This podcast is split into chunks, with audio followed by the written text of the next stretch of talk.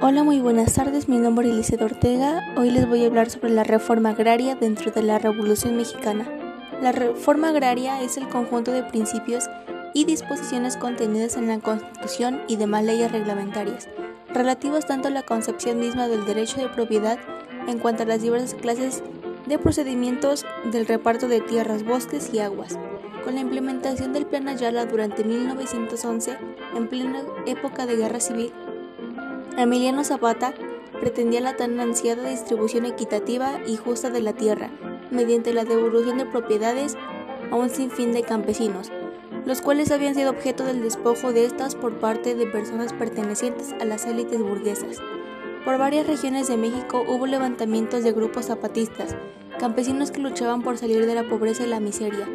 Con el movimiento por la tierra dirigido por Emiliano Zapata Salazar, con el lema de La tierra es de quien la trabaja, tuvo sus frutos más tarde con los gobiernos de Álvaro Obregón y Lázaro Cárdenas del Río, que impulsaron la reforma agraria. A lo largo de un extenso periodo, se entregaron a los campesinos más de 100 millones de hectáreas de tierras, equivalentes a la mitad del territorio de México, con los que se establecieron cerca de 30.000 ejidos y comunidades que comprendieron más de 3 millones de jefes de familia. Cárdenas fue un general y estadista mexicano, presidente de México del 1 de diciembre de 1934 al 30 de noviembre de 1940.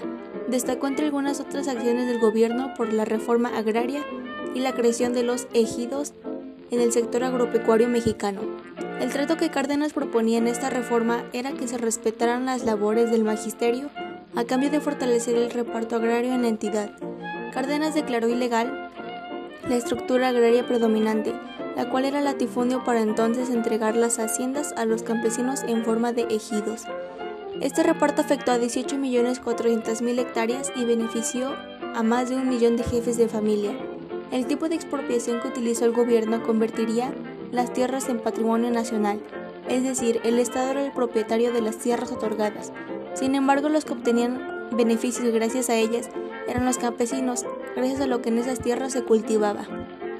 No conforme, Cárdenas tomó la iniciativa de hacer funcionar las instituciones de crédito con la reforma del Banco de Crédito Agrícola, que, tiempo después se convirtió en el Banco Nacional de Crédito Ejidal. Todo esto para estar seguro de la productividad de las tierras otorgadas.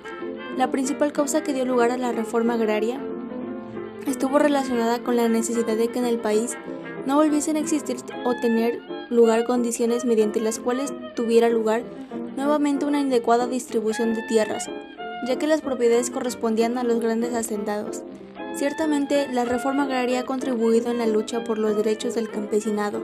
No obstante, y debido a la carencia de políticas estructurales a hacer viable el proyecto de reforma integral, los objetivos planteados en su oportunidad no han sido alcanzados.